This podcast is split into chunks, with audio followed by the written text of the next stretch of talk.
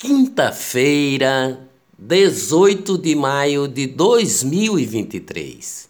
Por 367 votos a 102, a Câmara dos Deputados aprovou ontem a urgência para o projeto do arcabouço fiscal que permite apreciação diretamente no plenário sem passar por comissões.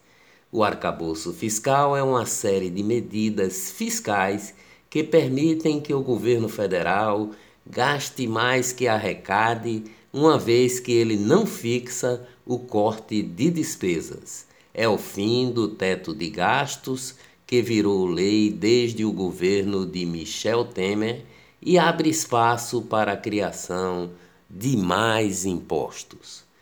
O presidente Lula embarcou ontem para uma viagem ao Japão, onde participa da cúpula do G7, reunião de líderes das sete maiores economias do mundo: Estados Unidos, Japão, Alemanha, Reino Unido, França, Itália e Canadá. Equipe médica avalia a necessidade de cirurgia em quadril de Lula após ida ao Japão. Presidente sofre fortes dores e tinha, vinha tomando injeções para aliviá-las. Olá, eu sou o jornalista Ivan Maurício e estas são as notícias mais importantes do dia. Tudo o que você precisa saber para ficar bem informado em apenas 10 minutos. Supremo Tribunal Federal, STF, determina que o governo de Pernambuco amplie quadro de enfermeiros e técnicos do Hospital da Restauração. A decisão foi assinada pelo ministro Nunes Marques e acata um pedido feito pelo Conselho Regional de Enfermagem, o COREM Pernambuco, em 2011, gestão estadual ainda pode recorrer da decisão. Governo Lula pagou feira do MMST que fez teatro para prender bolsonaristas.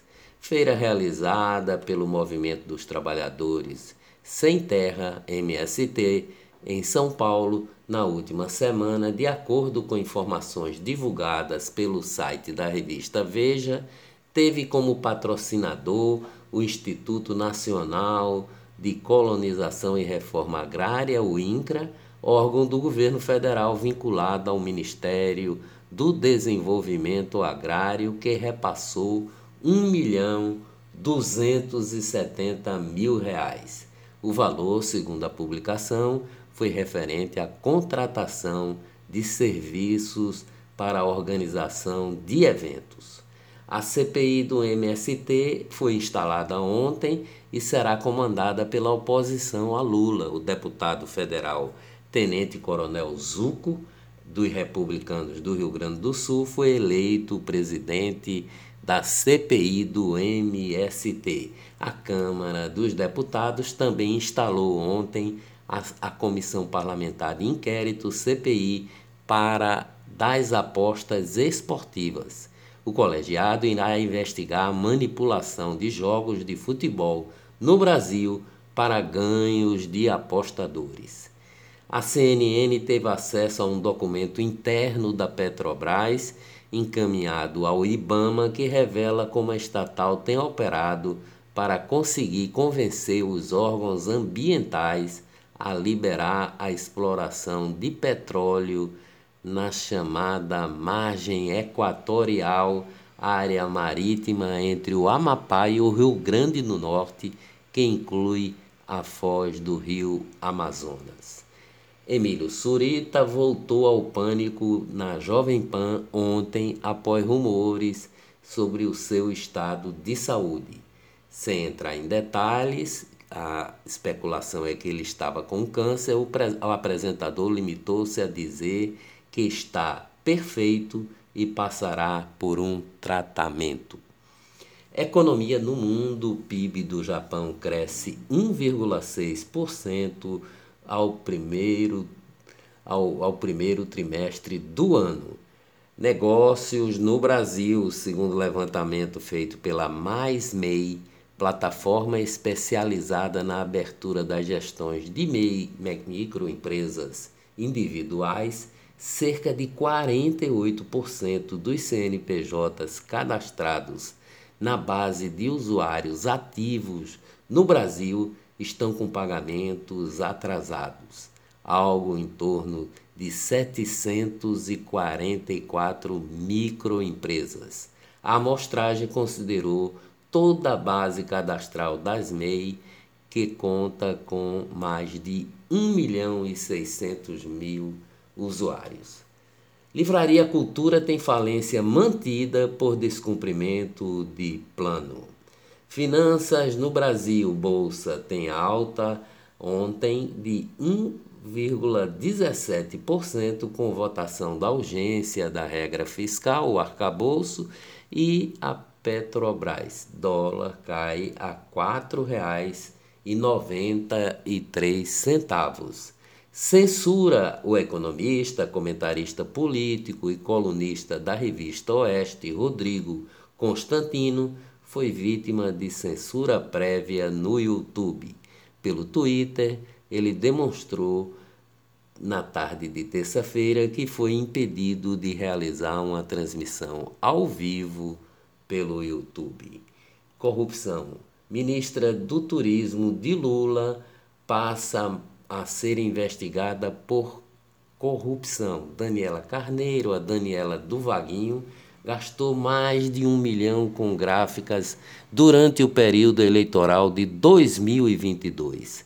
Contudo, as empresas que foram apresentadas na prestação de conta não funcionam nos endereços fiscais declarados.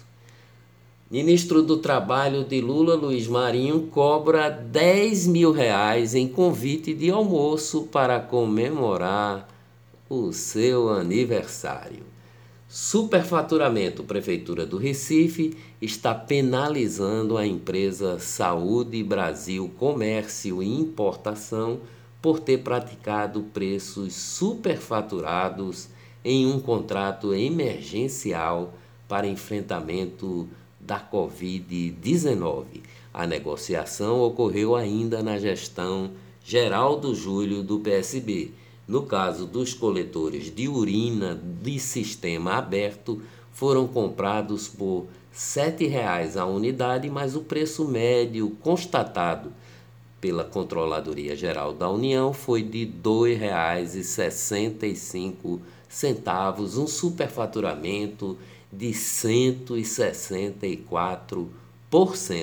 Já os coletores de urina sistema fechado foram adquiridos por R$ 14,00, mas o preço médio de mercado era R$ 4,61, superfaturamento de 235%.